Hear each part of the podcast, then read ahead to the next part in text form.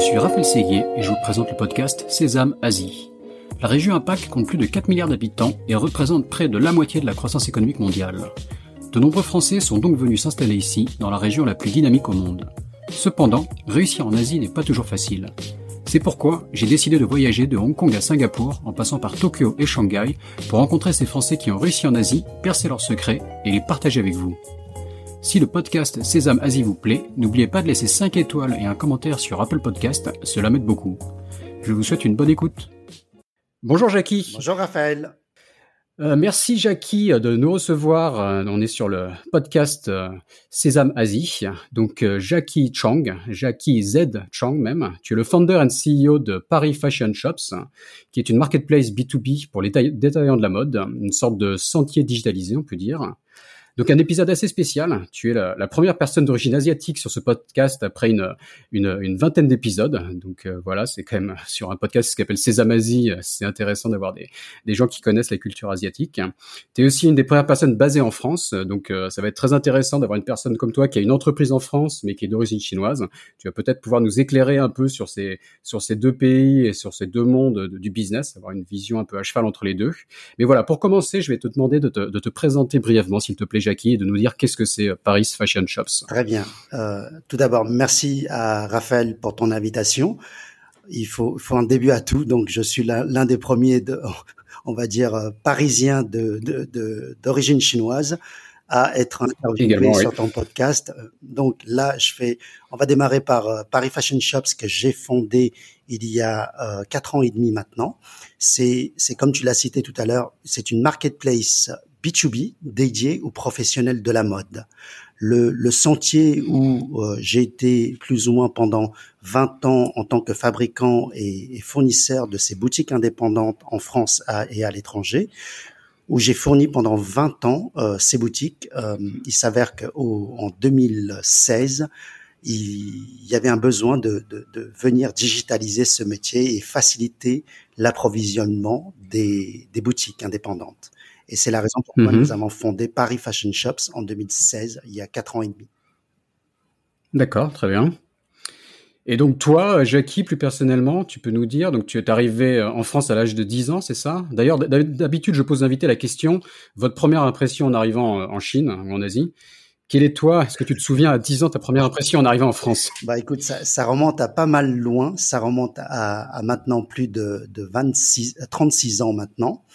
Euh, j'avais 10 ans et, et, et, je prenais pour la première fois l'avion de ma vie pour euh, pour venir en France et, euh, et je suis arrivé en France en, en 84.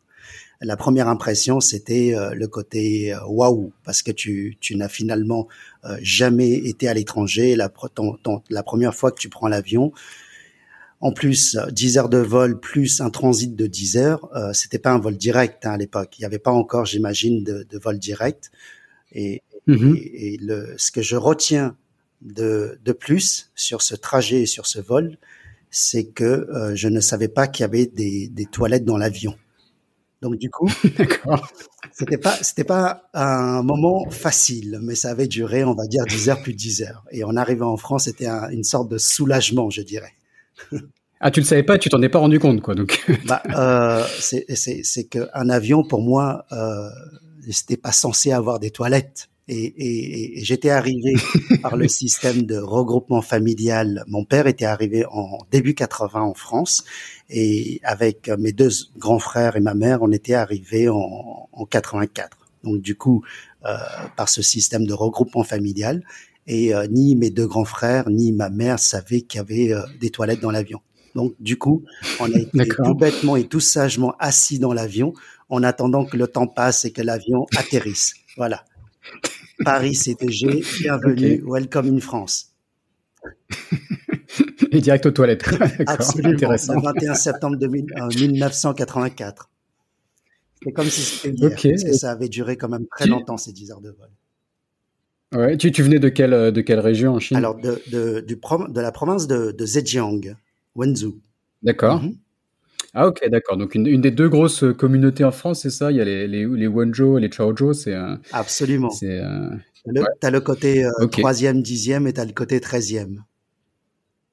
13e. D'accord. Et, et, donc le côté sentier, on, on a vu euh, la communauté juive qui était, euh, c'est ce qu'on peut dire remplacée, je sais pas, mais c'est l'impression que ça donne quand on connaît pas trop. Par les, par les Wenzhou en particulier, c'est ça hein? Euh, Je pense que la, les, les Chinois de Wenzhou ont plus ou moins intégré rapidement le métier de la mode, euh, le métier de, de la bouffe aussi, les restaurants, et absolument le, le sentier bah, ils étaient arrivés en, dans les années 80, euh, 90 et 2000. Donc du coup, euh, il y a eu un mixage entre la, la, communauté juive et la communauté chinoise dans le sentier. Mm-hmm.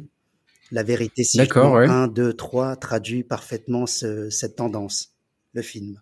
Oui, tout à fait. Ouais. Et enfin, donc juste une, une, parenthèse sur les communautés chinoises parce que c'est un, un, sujet qu'on n'a jamais abordé sur le podcast et c'est passionnant. Euh, le, donc les, les Wanzhou, donc enfin qui sont très connus en Chine. Euh, quand, en Chine, on, on, parle justement des Wanzhou un peu comme les Juifs de, de la Chine, quoi. C'est ce qu'on me disait quand j'étais en Chine souvent. J'ai pas non, je sais pas, mais d'un côté. ah bon, ah bon, c'est non, on me l'a vraiment dit. Hein, là, ça revient, ça revient souvent. Et, et les, les Wanzhou souvent vus comme des, des, super commerçants et qui sont qui sont présents à travers toute la Chine. J'ai le souvenir d'avoir. Euh, il y a certainement un ADN qui est beaucoup plus prononcé du côté entrepreneuriat, je pense, des les gens de, de Wenzhou. Tu as énormément euh, de commerçants et d'entrepreneurs dans, dans cette région de, de Wanzhou. Et c'est un peu peut-être pour ça que ce côté euh, commerçant, ce côté entrepreneur et colle à la peau. Il y a, il y a, il y a énormément d'entrepreneurs. Bah, à Paris, tu le vois assez bien d'ailleurs dans la, plus, la plupart des, des restaurants euh, parisiens ou des, des, des et les bars tabac même non? Euh, ça c'est un métier qui s'est créé récemment je crois hein, dans les années 2000 2010 par là les bars tabac qui habituellement est connu par des personnes plus âgées, alors qu'on a une jeune génération euh, qui de, de Wenzhou ou de, du sud-est de la Chine qui se qui entreprend qui entreprennent le, le, les bars tabac dans le bar tabac. D'accord. Ok. un phénomène assez, assez impressionnant quoi. En France, euh, à Paris, mais même en province, partout, on a vu les, les bars tabac être, euh, enfin les, les Wanjo prendre euh, ce business quoi. Ouais, c'est impressionnant. Et enfin, il y a, sûrement des explications. Je me pose la question quoi. Peut-être le système de tontine qui permet de, de lever assez d'argent pour acheter le fonds de commerce. Peut-être le, le, côté familial, d'avoir toute la famille derrière le comptoir qui permet de, qui est assez efficace pour faire tourner ce genre de business. Enfin, c'est ce que je me disais un peu comme. Ça c'est le côté culturel chinoise. Euh, je pense que le côté entraide fonctionne très bien dans la communauté chinoise et, et donc tu cites une sorte de, de, de, financement par le système de tantine entraide et ça c'est quelque chose qui, qui, qui, fonctionne très bien. D'ailleurs, mon père quand il a démarré son, son atelier de fabrication à Paris en 86, euh, de fabrication de maroquinerie, il a, il a, il a pratiqué ce système de tantine et c'est ça, c'est ça qui lui a permis de démarrer son, son aventure entrepreneuriale en France. D'accord, donc tu, tu, nous ramènes, tu fais bien, parce que j'avais presque envie de continuer sur les Wonjo, mais revenons à notre sujet euh, principal. Euh, donc le, donc bon, après ton, j'imagine ton enfance en France euh, se passe bien, tu vas à l'école, etc. Et t'as quoi, t'as as directement travaillé dans ce dans ce domaine, dans le sentier, c'est comme ça que ça s'est passé? Euh, J'ai atterri euh, sans le vouloir dans, je dirais, l'atelier familial parisien. Euh, puisque comme je viens de le dire, mes parents ont démarré l'entrepreneuriat. Enfin, ils étaient déjà entrepreneurs lorsqu'ils ont ils étaient en Chine. Euh, j'ai compris pourquoi et je vais venir certainement sur le concept euh, du, du, petit du des petits poissons, si tu veux, sur le, le, le t-shirt que tu vois souvent sur mes photos et euh, ce concept-là. Mm-hmm. J'ai compris finalement pourquoi l'idée des petits poissons. Euh, qui est le concept de Paris Fashion Shops, l'union des petits poissons qui forment un grand poisson. Euh, au fait, mes, mes, parents étaient dans le métier de gros, de poisson, à l'époque quand ils étaient en Chine. Donc ça remonte vraiment très loin. Et comme quoi, mm-hmm. euh, tout, a, tout a un sens et tout a du sens dans la vie. Et quand tu démarres quelque chose, dans quelle direction tu te projettes, il y a, y a certainement ton enfance qui te conditionne. Et, et pour bah, le, le, poisson qui a, qui a, un aspect symbolique en Chine d'ailleurs. Hmm, bah pour moi, en tout cas, c'est euh, c'est le côté où apprendre à pêcher ou donner le poisson et le banc de poisson qui, qui représente une force. Le t-shirt que je porte au quotidien, si tu veux, c'est le concept, c'est le petit poisson seul. Bah, finalement, il se fait manger par les grands poissons. Mais si les petits mm-hmm. poissons, les indépendants dont je défends, s'unissent bah, du coup, ça, ça fait un bon de poisson et ça fait un méga grand poisson. Donc, du coup, on n'a plus peur de qui que ce soit comme grand poisson. L'union force. ok. En gros, l'union donc, les, donc, enfin bon, donc, donc, tu nous amènes sur le côté euh, marketplace. Donc, une marketplace, c'est-à-dire qu'il y a à la fois des acheteurs et des vendeurs. Euh, donc explique-nous un peu, toi, enfin qui, qui achète, qui vend, et c'est qui les petits poissons, les gros poissons euh, dans, dans Ok, ok. Maintenant qu'on rentre dans c'est là-dessus que tu nous amenais ou enfin, dans les poissons euh, À moi, je saute les étapes, mais vas-y, vas excuse-moi.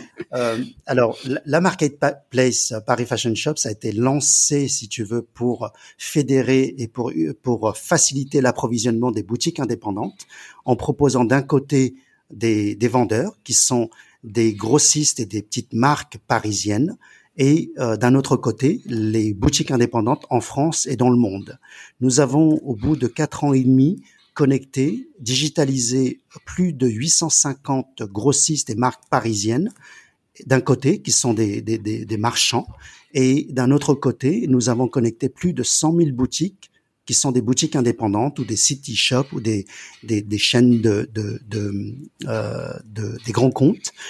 Et euh, ils arrivent aujourd'hui à faire du business en, en, en, deux clics. La promesse de Paris Fashion Shops, c'est de, de dire aux détaillants, en deux clics, tu as accès à 850 fois, puisque nous avons 850 marques euh, sur la plateforme, à 850 fois la puissance d'achat de Zara combinée avec la facilité d'utilisation d'Amazon. Et Paris Fashion mm-hmm. Shops vient sécuriser toutes les transactions opérationnelles toutes les transactions sont sécurisées. Et lorsque tu passes une commande sur Paris Fashion Shops, nous venons grouper toutes tes commandes de façon à te les envoyer en une seule fois et tu es livré, tu es, les commandes sont expédiées en 24-48 heures depuis Paris. C'est ça la force de Paris Fashion Shops. La mode parisienne. Mhm, d'accord. Donc tu, Ok, d'accord, très bien. Et quand tu dis donc des, des boutiques indépendantes, donc c'est quoi? C'est typiquement c'est des boutiques multimarques qui ont besoin de se fournir euh, auprès de grossistes. Tout à fait. l'idée? Les, les, boutiques indépendantes qui se déplaçaient auparavant sur les salons ou qui venaient, comme tu parlais du sentier tout à l'heure, où ils arrivaient dans, dans les magasins du sentier, euh, faire l'approvisionnement, venir se déplacer en voiture ou en, en train, en avion. Et du coup, aujourd'hui, bah, on leur apporte ce, ce, cette, cette façon, cette facilité de s'approvisionner en deux clics à partir de leur smartphone, de leur, de leur tablette ou de leurs euh, ordinateurs, depuis leur magasin. Ok. D'accord, d'accord, c'est très clair. On a, on a un peu sauté les étapes, donc revenons ah, un peu en arrière pour comprendre, euh, ouais, le, le bah c'est c'est un peu comme un film de Tarantino parfois, tu vois, il y a, il y a des flashbacks, etc. Mais okay. mais euh, pour, pour, comprendre un peu donc le sentier, enfin qu'est-ce que tu faisais au sentier, euh, comment tu travaillais donc avec ta, avec ta famille? Et comment tu as eu cette, idée de, de, lancer ce business, tu as détecté une opportunité, comment comment ça s'est passé tout ça? Ok, je, je vais faire le parcours depuis euh, depuis mes dix ans alors. Je, en fait, vas-y, vas-y, je, je, je, fonctionne par des, des enfin, je fonctionne. Euh, ça s'est, ça s'est passé par décennies tout naturellement. Euh, j'ai, j'ai, grandi en Chine pendant dix ans et lorsque je suis arrivé en, en France à l'âge de dix ans, bah, j'ai passé de 84 à 94 mes dix années euh, à l'école entre, mmh euh, je dirais, à l'école et, et, mixé avec la partie euh, atelier familial, puisque mes parents avaient lancé leur atelier de fabrication en plein cœur de Paris, dans le troisième, la rue des Chaussures. On fabriquait euh, à cette période-là de la maroquinerie, de la maroquinerie qu'on revendait dans le Sentier et dans la rue du Temple, dans le troisième arrondissement. Euh, il y avait les, ce qu'on appelle les, les, les, les rolls, qu'on appelle les, les, les, diables que tu pousses pour pouvoir livrer les clients. Bah, pendant, pendant ces mm années, en même temps que l'école où, où, je rentrais de l'école, bah, je venais euh, aider la, la famille pour pouvoir à la fois aller avec mes parents chez les fournisseurs de cuir ou chez les fournisseurs de tissus pour pouvoir s'approvisionner euh, en haut de la rue du Temple ou la rue du Rambuteau pour ceux qui connaissent plus ou moins Paris. Il y avait des fournisseurs qui étaient installés dans, dans ces rues-là et c'était un écosystème dans le Paris troisième et Sentier, si tu veux. Donc, mm-hmm. de dix ans passés euh, et tu devais apprendre le français en même temps. Quoi. Les premières années, j'imagine qu'il a fallu s'adapter. Donc, euh, travailler à l'école, apprendre le français, travailler euh, le, le, soir aussi, aider la famille. Euh, c'est ça. Ça devait être assez intense. Bah, en fait, j'ai eu la chance, moi, euh, entre mes deux grands, plus entre mes, mes, deux grands frères, d'avoir eu la, la chance de pouvoir faire une scolarité normale. Donc, je, je, je, mhm. dirais normal de, de, de la classe non francophone au collège et ensuite au lycée. Euh, et, et, et, en dix ans après la scolarité, euh, je, le, le, côté envie d'entreprendre, peut-être le côté euh, l'ADN Wenzu commence à faire surface et on se dit allez, il va falloir se mhm. lancer dans l'entrepreneuriat. Et euh, je me rappelle très bien, mes parents me disaient, écoute, euh, en 94, j'avais 20 ans, ils me disaient, écoute, si, si tu veux te lancer dans l'aventure entrepreneuriale, bah nous, on va pouvoir t'aider avec une enveloppe. Eux, ils ont démarré avec le système de tantine. Moi, j'avais démarré plus ou moins avec une enveloppe que mes parents avaient préparée pour, tu sais, dans la culture chinoise, c'est un petit peu l'enveloppe pour que ces enfants, euh, c'est un peu la dot pour le mariage et le, le, le je dirais, l'enveloppe de mariage. Si tu, mm-hmm. si, si tu arrives à t'en sortir et si tu arrives à faire euh, ton business très bien, mais si tu perds, bah écoute, il y aura pas une deuxième enveloppe. Donc c'est à toi de, de te débrouiller. Ok, mm. donc j'ai en, en, gros saisi cette chance-là en fin 94. J'ai quitté cette année, l'année du bac, où j'avais 20 ans comme j'avais pas commencé, bah, pour moi c'était euh, 10 ans de scolarité et, et, et c'est en général on le passe à 18 ans le bac ou à 17 ans, mais moi c'était euh, mes 20 ans et, et j'ai pas pu atteindre, attendre la, la fin de, de cette année du bac.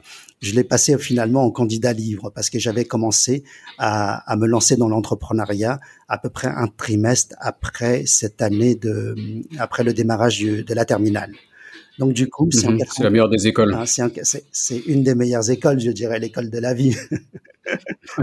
Et, et c'est en 94 où j'ai commencé à me lancer dans la fabrication de la maroquinerie, en partant du principe que mes parents étaient un peu la génération euh, génération 1, nous euh, génération 1, c'est-à-dire que eux, tout ce qu'ils ont appris comme français, c'était trois mots tu vas rigoler, euh, Raphaël. Il, est trop mm c'est bonjour, merci, au revoir. Tu sais, jusqu'à présent, hein, et pourtant ils ont quasiment 80 ans, et euh, jusqu'à mhm. aujourd'hui, ils ne parlent pas le français, mes parents. Ils sont entre la Chine et, et, et Paris.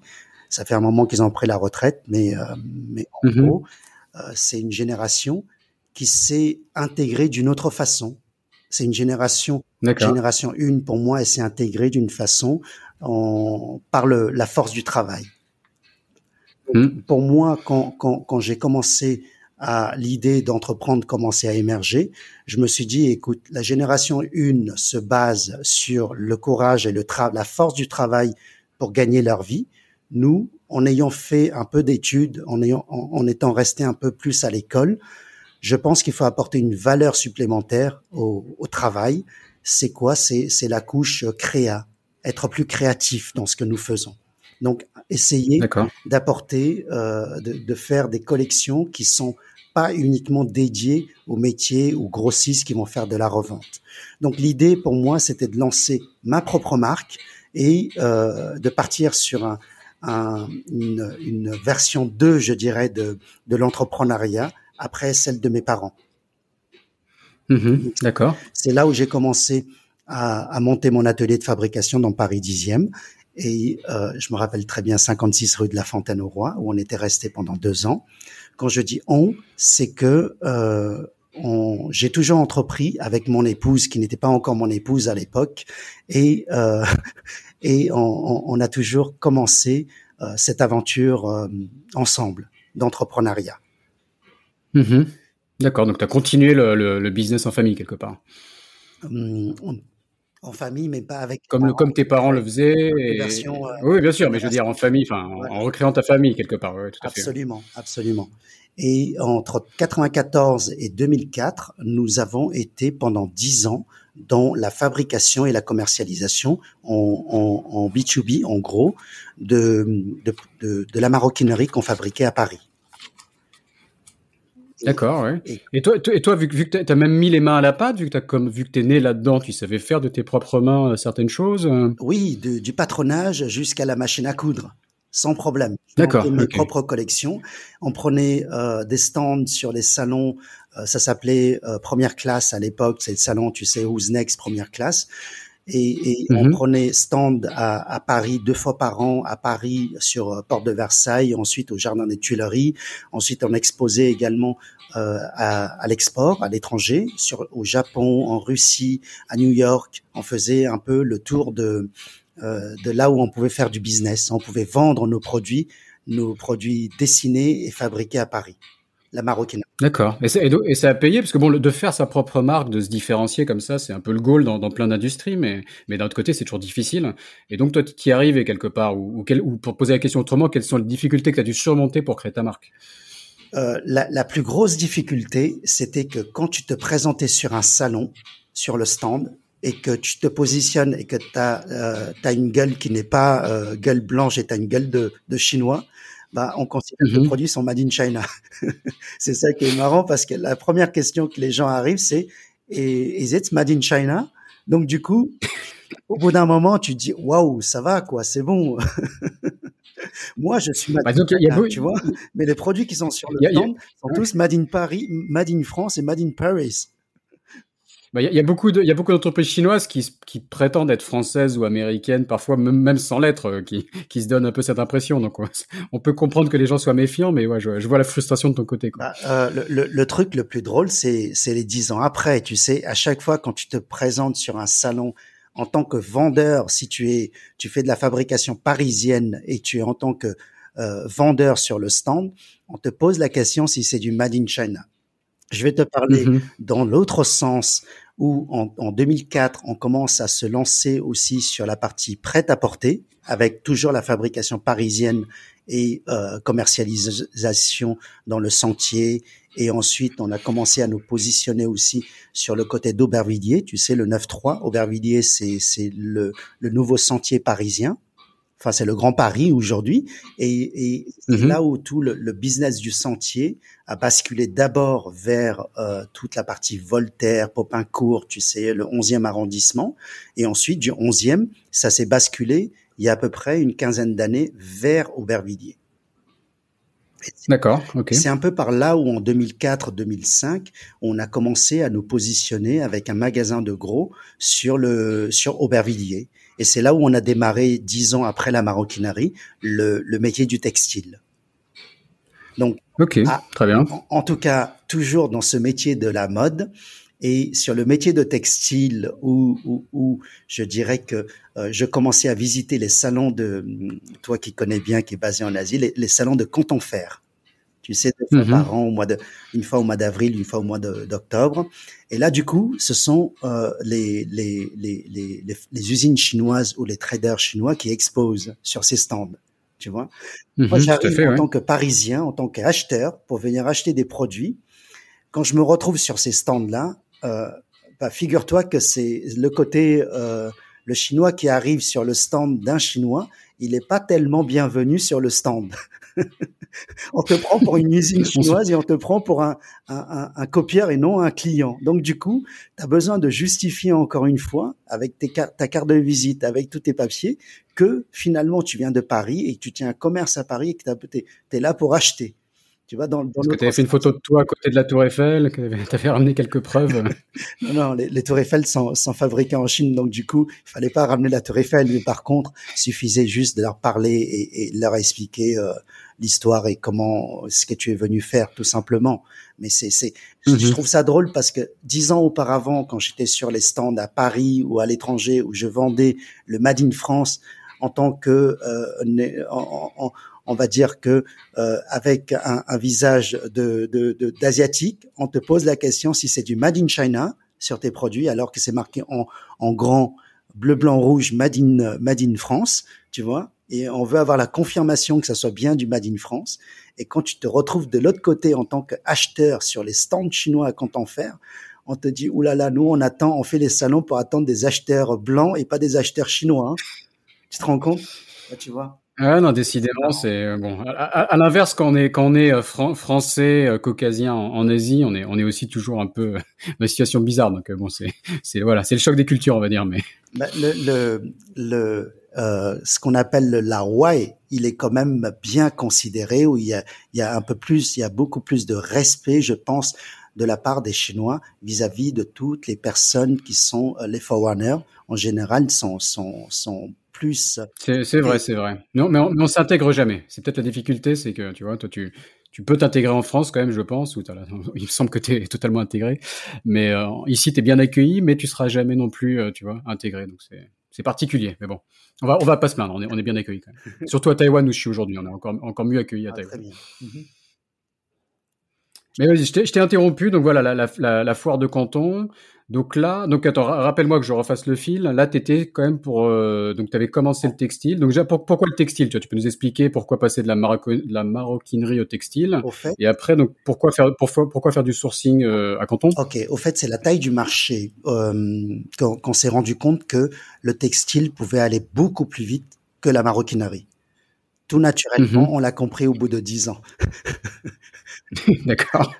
tu sais, un sac à main, pour, euh, pour une femme, un sac à main, c'est accessoire. Il euh, y, a, y, a, des valeurs sûres comme des de la maroquinerie. Euh, tu sais, ce qu'on appelle la valeur sûre, ce sont les marques qui ne décodent jamais, qui ne dé, dévaluent jamais. Ce sont les, marques du luxe ou du haut de gamme, qui sont les Chanel, les, les Hermès et autres, qui, ne, qui prennent de la valeur chaque année, alors que les no-name bah, dévaluent et que tu te bats finalement à, à, à baisser le prix chaque saison pour pouvoir ou alors apporter plus de d'innovation, de créativité pour pouvoir continuer à maintenir ce prix de vente et que un sac à main finalement dans une garde-robe euh, d'une femme, c'est un sac à main que tu ne vas pas avoir tendance à changer au, au, au quotidien alors que les vêtements, mmh. le prêt-à-porter bah, en général, tu, tu, tu remets pas deux fois le même, euh, la même robe dans, dans, la dans la semaine où euh, tu peux garder un pantalon un jean deux jours, trois jours d'affilée, mais tu ne vas pas garder une chemise deux jours d'affilée. Donc du coup, mmh on s'était dit, ok, la, la, la, le, la taille du marché est complètement différente sur la partie prêt-à-porter.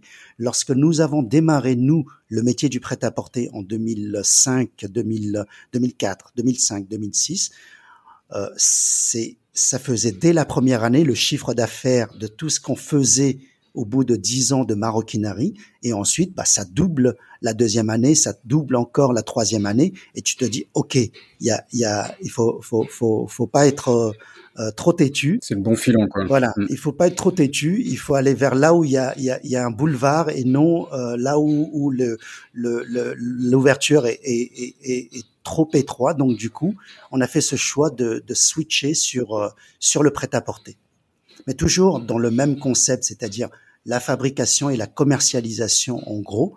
Donc du coup, on continue à servir nos clients de, de boutique et euh, on continue à leur apporter de la créativité parisienne. Sauf que euh, quand je te parle, je disais sur la partie prêt à porter, on avait commencé à fabriquer à Paris et qu'au bout d'un moment, on s'était dit, ok, euh, la quantité ne peut plus suivre et la, la, qualité non plus ne peut plus suivre. Donc du coup, on a, on a commencé à nous orienter vers euh, vers la Chine et je faisais quasiment un voyage par mois pendant dix ans en Paris-Canton, Paris-Shanghai, Paris, euh, Paris-Hong Kong, et c'était ce trajet-là dans, dans, dans, un autre sens pour aller. Mmh d'accord. Euh, par mois avec le, avec le, décalage horaire, donc euh, assez assez intense quoi. Ouais. Avec un décalage avec un décalage horaire, mais toujours un planning.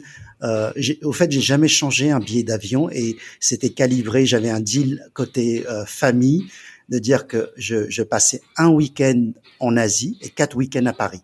Je décollais tous les mercredis soirs pour rentrer les, les samedis matins. Au fait, je passais quasiment une semaine entière en Asie. D'accord. Et est-ce que, est-ce que toi, est-ce que tu as eu l'impression de redécouvrir la Chine un peu? Enfin, tu avais gardé quand même assez contact avec la Chine, ou quand tu as commencé à faire du business avec la Chine quelque part, bah, il a fallu euh, apprendre comment ça se passe dans ce pays? Euh, J'étais arrivé en, en, gros dans les années 2004-2005 en Chine comme un Parisien en Chine. Au fait, je connaissais pas mm-hmm. le, le, système, je connaissais enfin très peu le, le fonctionnement euh, à la chinoise puisque tu sais, j'ai passé quand même euh, beaucoup de temps et, et, je dirais que ma, ma, ma première langue est plus le, le français, devenu plus le français que le chinois. Mhm. Et, et euh, arrivé en Chine dans les années 2004-2005 pour pouvoir la partie approvisionnement, euh, ça, ça commençait, c'était un petit peu compliqué. Mais très vite, très vite, euh, j'ai trouvé euh, des, des amis sur place et, et encore une fois, entraide, entrepreneur, entre entrepreneurs, ça s'est joué très vite. Et donc, ça s'est installé très rapidement. Le, le, côté confiance avec les usines en Chine et le côté euh, euh, faisabilité parce qu'il il fallait quand même des quantités pour pouvoir approvisionner le, le magasin de gros et ensuite les trois magasins de gros à Paris. Mmh D'accord. Et là, donc euh, là, t'étais plus sur ta propre marque. Tu euh, ou, c'était, ou non, tu faisais encore tes propres designs, ta propre marque. Comment ça marchait? Toujours avec une casquette en tant que euh, fabricant et euh, je, je servais aussi les, les chaînes de magasins, les chaînes de mmh magasins parisiennes et on avait quand même notre propre marque, nous propres marques qu'on servait nos clients indépendants, clients boutiques indépendantes à travers nos trois magasins de gros à Paris.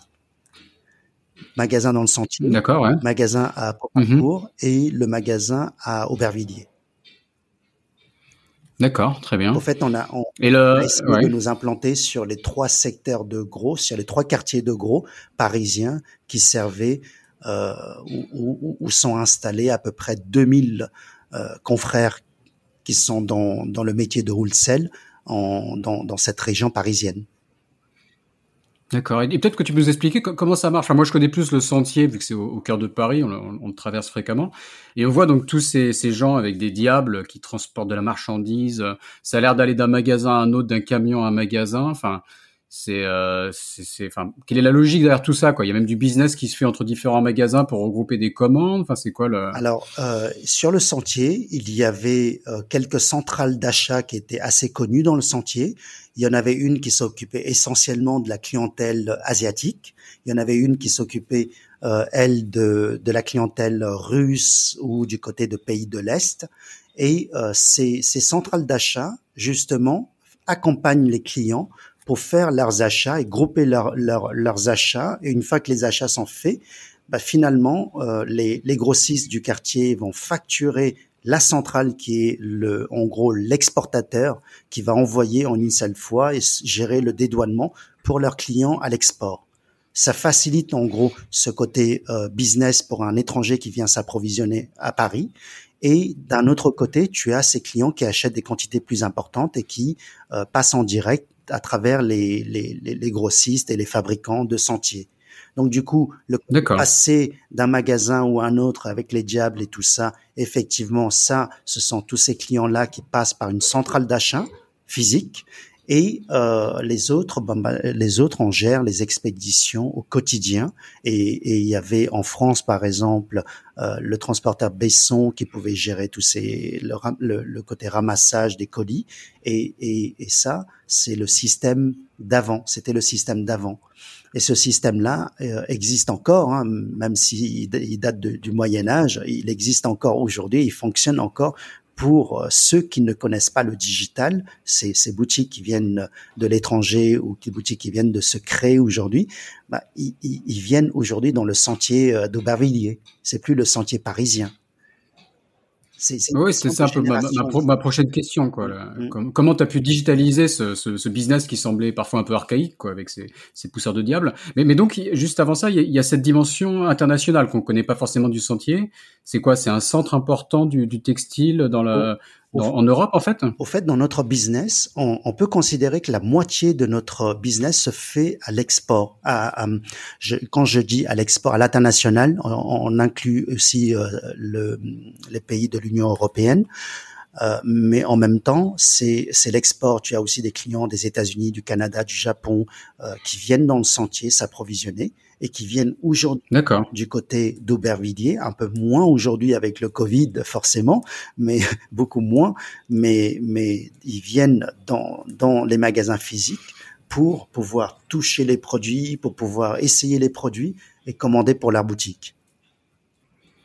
D'accord, ok. Et ils viennent chercher quoi C'est donc c'est du made in France ou il y a aussi beaucoup de made in China qu'on trouve au Sentier Aubervilliers. Alors, euh, ils viennent chercher des designs, ils viennent chercher quoi Tu as essentiellement euh, avant, avant tu avais beaucoup de, de made in France, made in Italie également. Aujourd'hui, tu as du made in France, made in Italie, made in Turquie et made in China.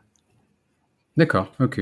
Même, même si c'est du Made in China, généralement, euh, c'est Design in Paris et euh, Made in China. Pourquoi? Parce que d'accord, d'où la logique quand même. ouais. ouais. généralement les, les, les, boîtes qui sont structurées aujourd'hui ou les les marques les les marques du prêt à porter ont généralement un, une équipe de style qui est souvent le une des, des personnes de la famille qui gère l'équipe de style et, euh, et ensuite fabrique en, en Italie, en Chine, en Turquie ou ailleurs. Hein, mais, mais mhm. essentiellement, la, touche, c'est quand même du, de la touche parisienne que les clients viennent chercher. Autrement, ils n'ont pas besoin de venir à Paris.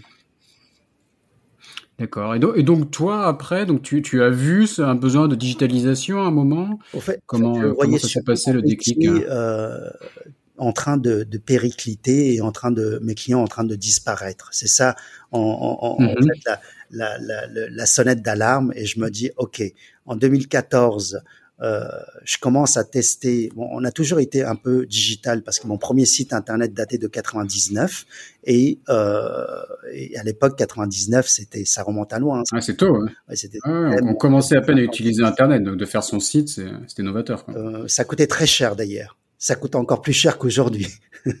pour un que, que, tu mettais du flash et tu mettais trois minutes pour afficher le welcome. Donc du coup, euh, de, en 2014, je me dis on continue à se lancer sur le digital. Je te parlais tout à l'heure de la taille du marché, du sentier, de, de la mode parisienne. Au fait, sur les 2000 acteurs, euh, il y avait un peu plus avant d'acteurs et il y avait un peu plus de business aussi avant. Mais aujourd'hui, concrètement, on a encore 2000 acteurs sur Paris, sur la région parisienne, Paris euh, 11e et, et, Aubervilliers. Euh, les 2000 acteurs représentent 4 milliards de chiffres d'affaires dans la partie B2B à raison en moyenne 2 millions de chiffres d'affaires réalisés par les boutiques de gros, par une boutique de gros. Mhm. Donc du coup, 4 milliards de chiffres d'affaires réalisés par le métier de, de gros, l'approvisionnement, qui se traduit en France par 12,5 milliards de chiffres d'affaires réalisés par les boutiques indépendantes, qui se composent de, de, de 24 000 boutiques indépendantes, des TPE, mhm. des boutiques de mode qui sont absolument des, des multimarques et qui distribuent et qui vendent des, des, des produits mode. Donc, tu vois, 4 milliards côté approvisionnement, 12,5 milliards. Je compte pas les 12 autres milliards qui sont générés par les 13 000 euh, succursales en France, qui sont des chaînes de magasins. En gros, la taille du marché dans la partie retail se traduit par 25 milliards. Et en France, le quartier parisien fournit pour 4 milliards de marchandises. Est-ce que, est-ce qu'il est possible que tout ça, ça se fasse uniquement sur le physique et zéro sur le digital. Moi, au fait, c'est sur, ce juste ce, ce, challenge, ce défi où je me base et je me dis, c'est juste pas possible. On a des marketplaces B2B, B2C partout. La mode cartonne aujourd'hui sur Internet. On voit très bien sur les sites Internet euh, Amazon, Zalando, Azos, tu vois, La Redoute, tous ces mm-hmm. sites qui cartonnent aujourd'hui pour les produits mode et que on me dit sur le digital, ça ne peut pas marcher parce que euh, il faut que les gens puissent toucher la marchandise, il faut que les gens puissent tester, essayer les marchandises. Mais attends, l'expérience utilisateur sur la partie B2C, elle est la même sur la partie B2B. Pourquoi vous voulez qu'on change? Et ça veut dire que ça veut dire tout simplement par déduction que les commerçants indépendants ne pourront jamais accéder au digital et vendre leurs produits sur le digital ou sur leur site, qui est complètement faussé. Et, la, preuve du contraire, elle est là. La preuve du contraire, c'est que le digital cartonne dans tout, tout, tout corps de métier. Donc du coup, mm-hmm. c'est un peu sur ce constat que je me dis, OK, bah, il faut arrêter les conneries, les gars, parce que autrement, dans, dans trois ans, dans cinq ans, on sera plus là, parce que les chiffres en, en train de, de, de, de chuter en cascade, moins 10, moins 15 par an. Euh, dans trois ans, dans cinq ans, Maxi, t'es plus là. Il y aura plus de tantine ou il y aura plus de d'entraide demain, tu vois.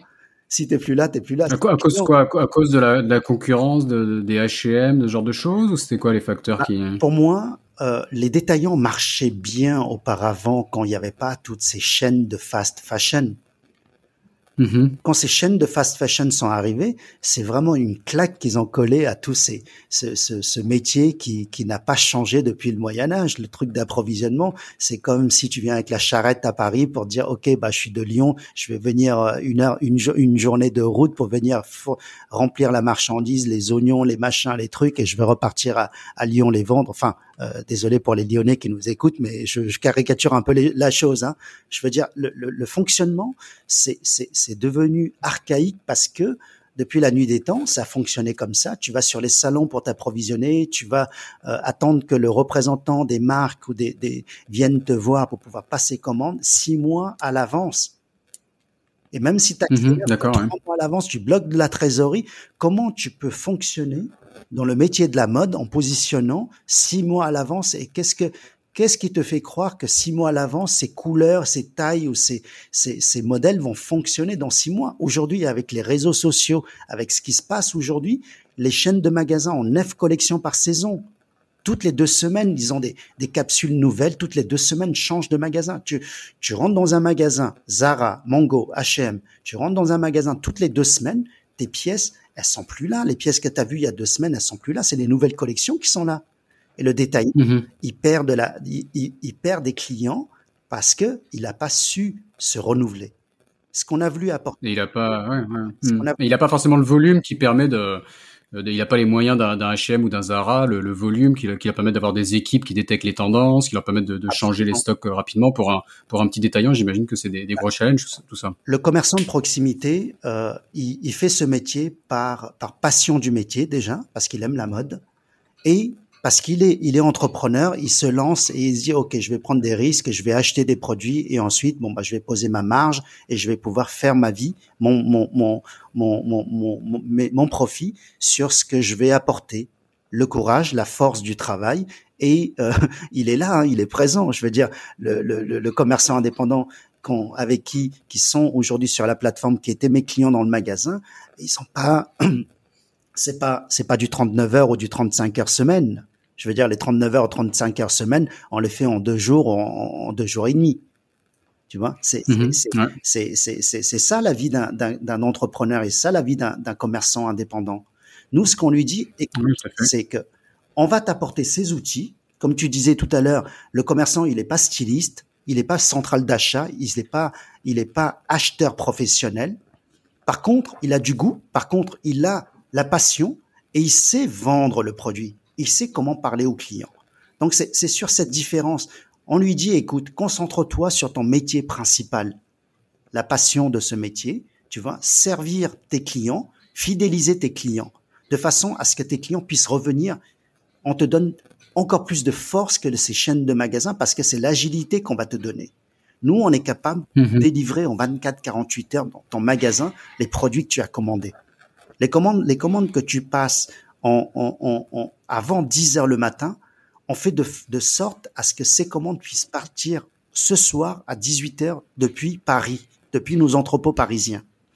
Donc du coup, tu as ton produit à, à J plus 1 sur le, le, journal Figaro, on nous qualifie de l'Amazon du B2B parce qu'on délivre mhm. très vite.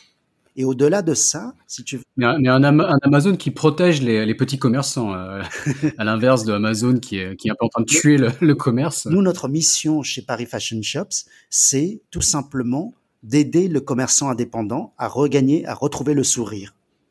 Il fait du il mhm. va retrouver le sourire. Tu vois? Et lui dire, lui faire passer le message très clair, lui dire que c'est le digital était une menace pour toi auparavant, avec nos outils chez Paris Fashion Shops, avec notre façon de fonctionner, le digital va devenir une force. C'est pas va devenir, est devenu une force pour toi. Concentre-toi sur ton cœur de métier, fais ce que tu sais faire de mieux, tu vois, choisir les collections et fidéliser tes clients, chouchouter tes clients. Ne, mhm, ça, c'est le métier d'un mhm. détaillant parce que tu sais, quand, hein, nous, quand on rentre dans une chaîne de magasins, tu sens le, le, le froid, au fait, t'as pas finalement des vendeurs dans le magasin, ce sont plus des gens qui sont là en train de plier les vêtements et de faire en sorte que le magasin soit propre et ne pas déranger les clients. Mais quand tu pousses la mhm. porte chez un détaillant, tu as affaire à un spécialiste. En fait, c'est comme si tu vas voir un spécialiste qui va te donner des conseils sur la partie tendance, sur la partie OK. Qu'est-ce qui va qui va aller bien avec ta ta ta ta, ta, la avec ta taille, avec euh, ce que tu, tu, tu, ce que tu devrais porter pour aller mieux. C'est un peu comme le personal mhm. shopper ou la personne qui va te, te relooker. Et là, tu as affaire à un professionnel, un gars qui, qui dont c'est son métier de connaître mhm. les couleurs tendances, les tendances de la saison. Tu vas te dire, écoute, cette doudoune en couleur bleu marine avec une touche de d'accessoires de, de ci et de ça. Regarde cette sacoche qui va avec. Là, tu es au tip top avec ce jean et ces baskets. Boum, t'es ressorti, t'es relooké. Et pour pas cher. D'accord. On, sent chez toi la, passion des, des, petits commerçants. C'est super. Mais pour, pour en revenir, moi, je, reste curieux sur euh, comment tu as démarré ça? Parce que te dire, il y a ce besoin, d'accord, mais même si tu es depuis le début dans le digital, euh, mais de lancer une marketplace, c'est pas non plus anodin. Donc, tu as, engagé une équipe tech, euh, tu as utilisé quelle solution? Tu as utilisé une solution au début ou tu as créé ta propre, ta propre technologie? Comment tu as fait ça? On, on, a, on, a fait toutes les conneries des, des novices, je pense. Tu sais, moi, je viens de l'univers physique, 20 ans de métier physique sur la partie mode et le digital un peu geek de, le week-end, mais pas ni codeur ni développeur. Et euh, si tu veux, quand on a pris la décision de, de se lancer, de lancer Paris Fashion Shops, la marketplace, on s'était dit, euh, il faut, faut que ça soit fait professionnellement. C'est un centre de gros digital que nous sommes en train de lancer. Donc, apporter de l'innovation. Et là, on s'est adressé plus à, à, à, créer from scratch parce qu'il n'y avait aucune solution CMS existante qui pouvait s'adapter à notre, notre spécificité métier. Notre spécificité au métier, mm-hmm. c'est les réassorts, c'est les, les, les, les, packages par taille, couleur assortie. Quand tu achètes un pack chez un, grossiste, c'est un pack assorti des fois de 24 pièces, 4 tailles avec SML euh, dans, dans, dans cinq couleurs différentes, tu vois. Donc du coup, tous ces, ces, ces, ces, produits groupés, ces packages euh, spécifiques avec réassort possible, pas réassort possible, tout ça, ça demande de, une vraie expertise métier pour pouvoir monter cette plateforme. On a été voir les, les, les, les, les gens les plus connus de la, plate, de la place de Paris pour, euh, pour le, le côté marketplace. On va pas citer de nom pour ne pas faire de, de, de jaloux, mais, mais quelque mm-hmm. part, on s'était dit, OK, même avec ces gens-là qui ont l'habitude de lancer des grandes marketplaces, on a besoin de six mois, un an. Tu, tu, tu parles d'une start-up qui a fait des très très grosses levées de fonds, c'est ça millions de, de levées qui propulse la start-up à une valeur de 1 milliard 500 millions. On voit, tout ce qui sait alors. Et là, on me dit, OK, euh, Jackie, c'est c'est génial, il n'y a pas de souci. Euh, ça coûte à peu près 250 000 euros. OK, euh, il nous faut à peu près six mois. Il y a un chef de projet qui va te suivre au quotidien pour euh, pour euh, gérer. Ça veut dire, on va te prendre tout ton savoir-faire de 20 ans de métier, toute la partie euh, supply chain, toute la partie logique métier, et qu'on va monter une marketplace. OK? Mais là, euh, ça veut dire que tu, tu, pars aussi from scratch, mais en plus quelque part, c'est pas euh, c'est comme si tu, tu, tu vas alimenter euh, une, euh, une techno qui va être pas ta techno, mais la techno d'un, d'un, d'un, d'un éditeur de logiciels. Donc on s'était dit, mhm, ça, paye, ça, paye de, le payer pour lui apprendre le métier, tu t'es dit. C'est un peu ça. Mhm. Donc on s'était dit, euh, bon, bah c'est peut-être pas la bonne solution et la bonne solution. De toute façon, on a prévu euh, de lancer ce navire. Je, je, je, vais te donner pas mal d'images sur le côté poisson et océan, mer et, et, et bateau et navire. De toute façon, on a prévu de lancer ce navire pour aller euh, à l'île au trésor en face, parce que le quai là où on est aujourd'hui est en train de se réduire. Et c'est ce que de la façon comment j'ai expliqué aussi à mes vendeurs, mes partenaires qui sont des, des, des, des, des marchands qui sont sur la plateforme, leur dire écoutez, euh, l'aventure, elle est, elle est, elle est, elle est, elle est risquée parce qu'il n'y a pas eu de marketplace B2B de lancer dans notre secteur. Nous, on lance la première marketplace B2B dédiée aux professionnels de la mode. Et cette aventure-là, on a besoin de que veniez avec nous parce que ce concept c'est ensemble aller chercher cette île au trésor et faire du business sur cette île là parce qu'il y a des clients sur cette mhm. île il y a il y a des gens qui ont besoin de ces produits donc du coup l'image était pour nous de construire ce navire donc embaucher l'équipage et, et construire cette techno et cette cette marketplace avec une équipe tech et on a commencé à lancer euh, ce navire dans la mer en 2016 précisément le 15 juin 2016 où on a lancé la marketplace.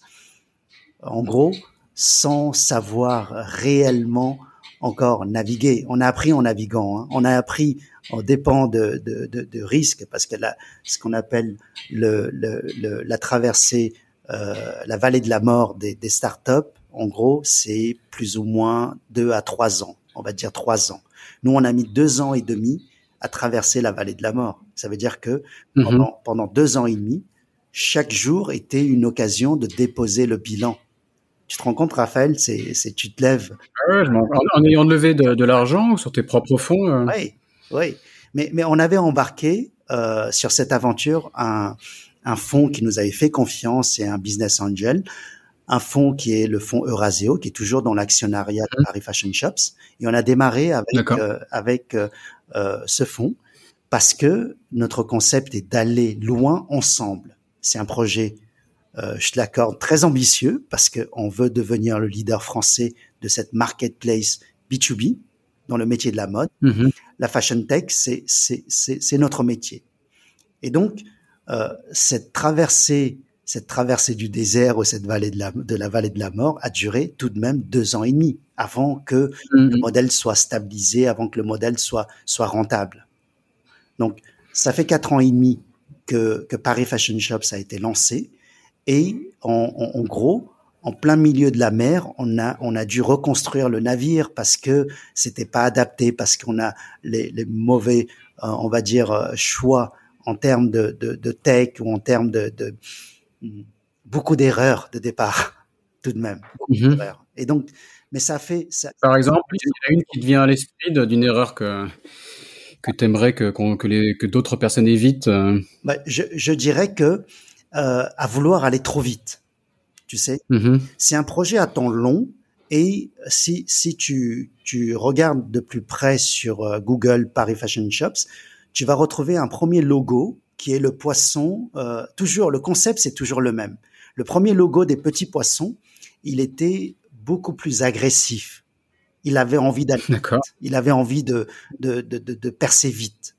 Et en, en 2000, il y a un peu plus d'un an, on a restylisé ce logo, on a changé le, le ce, ce, ce, logo des petits poissons de façon à ce que c'est devenu beaucoup plus fun tu sais. Mm le plus arrondi, plus doux, plus... Enfin, en tout cas, il euh, y, a, y, a, une chose qui est certain, c'est que euh, un projet, lorsque tu, tu entreprends un projet, c'est qu'entre le BP initial prévu et le réalisé, il y a, y a un décalage de, entre ciel et terre. Tu sais comment mm toujours, le, le switcher sur la partie digitale. Je me suis dit, OK, j'ai plus de 20, 30 000 clients par mes 20 années de métier physique, il me suffit d'avoir 10% de clients qui me suivent sur le projet digital et ça me suffit pour faire les, les, les 1% que j'ai prévu de faire dès la première année. Mais en mhm. vérité, en vérité, à la fin de la première année, tu te, enfin, bien avant, avant la fin de la première année, à la fin des six premiers mois, tu te dis, merde, c'était pas 1%, c'était 1 pour 1000. Faut t'attendre à ça, finalement, quand tu entres. D'accord. Tu vois? Et ça, mmh, tout à fait. Et, donc, donc, justement, c'était la, la, question que je posais tout à l'heure. Donc, il y, y, a le côté, les, les, deux, il faut l'offre et la demande. Mmh. Donc, euh, pour les clients, ça a été difficile. Et au niveau de l'offre, on t'a suivi. C'est quoi C'est les grossistes, c'est ça le... Oui. Est-ce que eux sont, embarqués sur la plateforme plus facilement? Bah, au fait, on a dû, on a dû adapter très rapidement euh, l'offre parce que au départ, quand tu commences, tu dis, OK, bah, il te suffit finalement de créer une marketplace et que les gens vont pouvoir euh, se mettre sur la plateforme comme sur Amazon. Les vendeurs ont leurs propres photos. Les vendeurs vont pouvoir euh, mettre, à, à, euh, intégrer leurs produits sur le back office. Et ça y est, c'est parti. Sauf que côté mm vendeurs, les aucun des vendeurs, enfin très très peu, un, très peu de vendeurs avaient des produits digitalisés. Et ça, c'est la spécificité. de Mhm. Donc du coup, on a dû rapidement monter nos propres studios photos pour pouvoir pour pouvoir intégrer gratuitement toutes les collections, digitaliser gratuitement toutes les collections, non seulement digitaliser, faire les descriptions des produits, intégrer les produits sur la plateforme, enfin faire le le, service de A à Z gratuit quoi, pour que pour que ça puisse tourner. D'accord. Et ça, vous l'aviez pas forcément prévu, et c'est un, un travail conséquent, quoi, j'imagine. c'est du côté des vendeurs et je te parle pas du côté des, des acheteurs.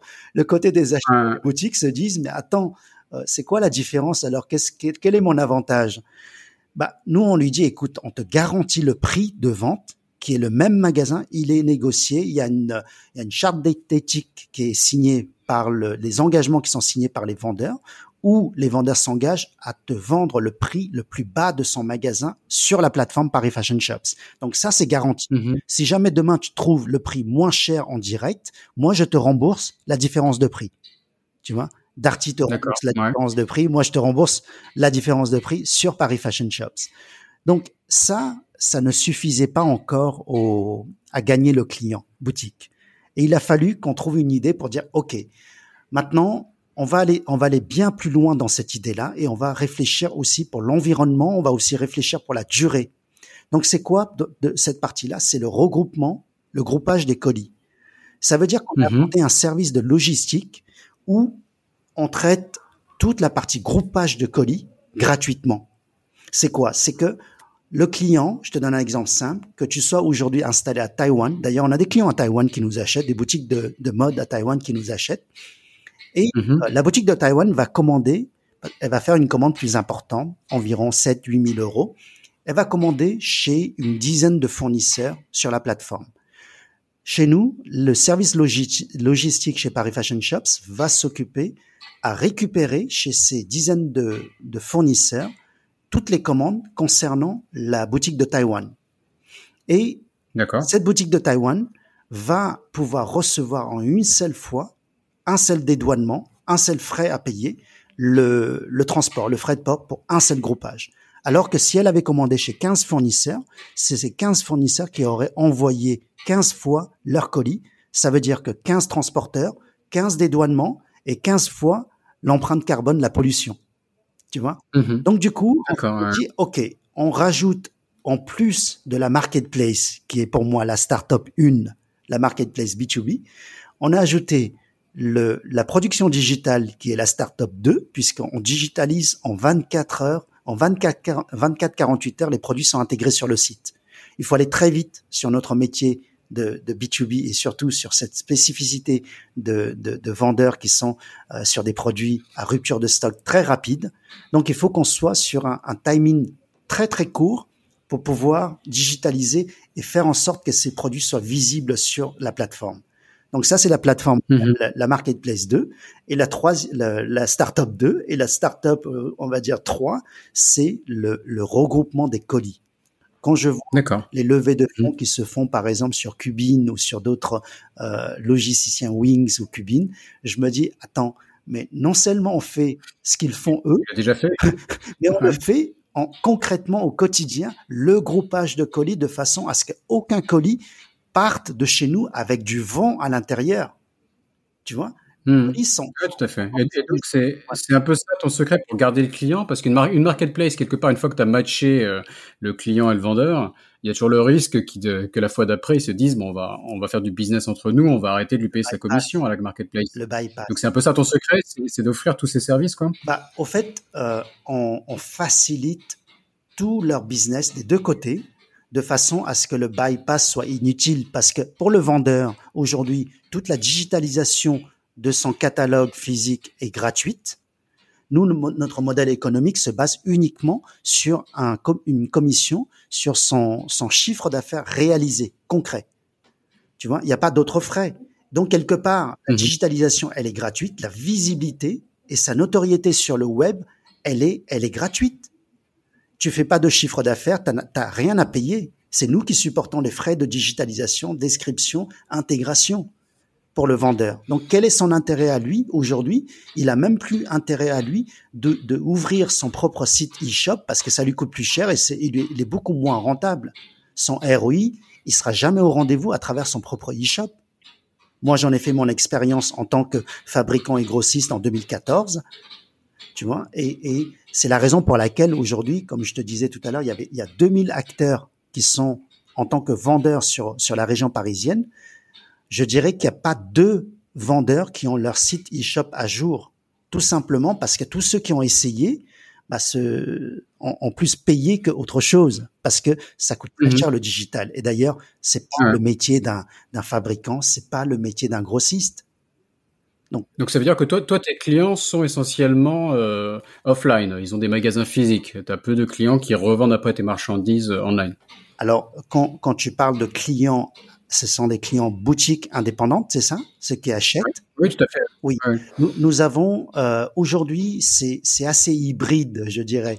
Euh, nous avons bien sûr essentiellement des boutiques offline qui sont des magasins physiques en France ou à l'étranger, et nous avons mhm. aussi des, des boutiques aujourd'hui où les dirigeants sont, où les, les, les propriétaires des magasins sont d'une génération, je dirais, euh, plus, plus jeune, génération nouvelle, qui sont beaucoup plus connectés sur les réseaux sociaux et qui d'ailleurs euh, profitent des réseaux sociaux aussi pour, euh, pour développer leur, leur clientèle et leur vente.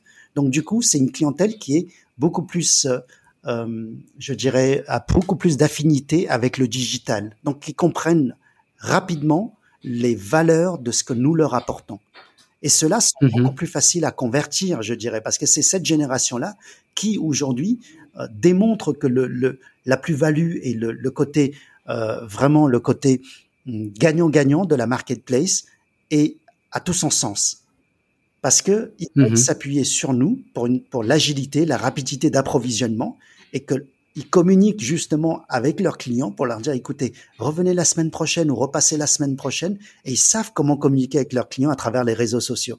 Chaque semaine, il y a un arrivage. Tu vois?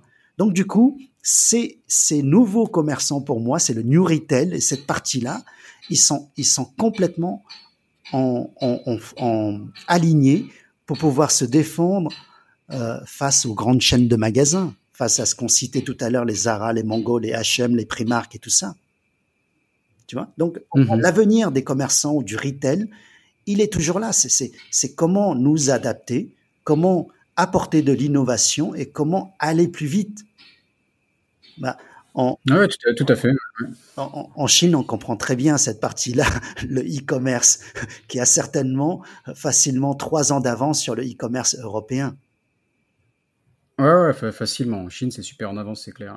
Ah. Et le, et le Covid aussi, dans les sujets d'actualité, j'imagine que l'aspect où voilà, c'était euh, difficile de convaincre les gens euh, que sur du B2B comme ça, c'est d'acheter à distance, de pas pouvoir toucher la marchandise. J'imagine que quelque part, le Covid a dû t'aider, non euh? avancer ah, sur le sujet Alors, le démarrage du confinement au mois de mars l'année dernière, euh, ça a été assez euh, assez catastrophique parce que le mois de mars, on a subi une baisse de chiffre d'affaires de, de, quasiment 80% les deux premières semaines. Mm-hmm. Tu vois? D'accord. Le, le, le, je crois que c'était vers le 16 mars ou quelque chose comme ça. Les deux semaines qui ont suivi le, le confinement, ou pendant le, confinement et le l'après-confinement, euh, les, les moins 80%. Et avec nos équipes, on a, on a, on a su et on a pu réagir très rapidement en développant des solutions nouvelles, en, en, en, offrant des sites B2B à nos vendeurs pour qu'ils puissent continuer à rester en lien, en contact avec leurs propres clients parce que leur boutique était fermée. Et personne ne savait cette période-là si combien de temps ça allait durer, est-ce que euh, safe, pas safe de se déplacer. Donc du coup, il, il a fallu qu'on s'adapte et qu'on trouve des, des, solutions. On avait deux solutions rapides, hein, Raphaël. C'était euh, soit euh, prendre la télécommande et gratter la, la télécommande devant Netflix, soit c'était euh, gratter le clavier de nos ordinateurs. Nous, on avait fait le choix de gratter les claviers de nos ordinateurs et on a produit en espace de deux semaines, trois semaines de temps des, des solutions concrètes pour nos clients. Donc déjà, un, du côté des vendeurs, on a réussi à leur offrir gratuitement leur site B2B connecté avec toute la solution et la force, la, force de, la marketplace pour toute la partie sécurisation des paiements et euh, la livraison. La livraison, au fait, la livraison, c'était un geste qu'on avait fait pour tous nos clients pour leur dire que le groupage ne peut pas se faire durant cette période de confinement, mais nous assumons, nous changeons pas les prix de transport, mais nous assumons, nous, la différence à vous livrer, à continuer à vous servir pendant cette période difficile et à traverser cette période avec vous. Et je pense que ce côté-là où on est arrivé à leur apporter des solutions concrètes a beaucoup servi et a beaucoup servi aussi à booster notre business qui s'est soldé par euh, une fin d'année, je dirais un peu plus de 50 millions de flux, plus de 5 millions de, de chiffres d'affaires et on a eu un taux de croissance à, plus de 100%. 2020 et euh, 2019. Je dirais que le Covid a été un accélérateur du digital. Mmh Justement, D'accord, ok. Une, une, année difficile, mais, mais, qui se finit quand même bien au final, quoi. Ok, ok, c'est super. Euh, J'avais envie de, ouais, de, de, de, de, parler un peu plus de, la, de ton aspect biculturel, de ton côté à, cheval entre la, la, France et la Chine. Et ça peut-être nous, nous amener à la, à la conclusion de, cet épisode. Ça fait plus d'une heure qu'on qu'on discute, là, c'est passionnant. Mais euh, donc souvent, je, je, pose la question à la fin des, des épisodes est-ce que, est que vous avez une astuce pour, pour hacker la Chine, hacker l'Asie? Euh, je sais pas, toi, comment, qu'est-ce que tu qu'est-ce que as envie de hacker? Ou qu'est-ce que tu as hacké par le passé? Est-ce que c'est la, la, France, la Chine, les deux? Hmm. Alors, le mot hacker est un peu fort, je trouve, parce que ça, ça, ça fait, euh, enfin, pour moi, il, fait penser au hacker et toute cette partie-là. Mais euh, bon, mm-hmm. euh, s'il y a une, une, astuce ou une solution pour pouvoir se développer et grandir en France ou en Asie, je dirais que mm, il faut tout simplement être agile et, et, et savoir s'adapter.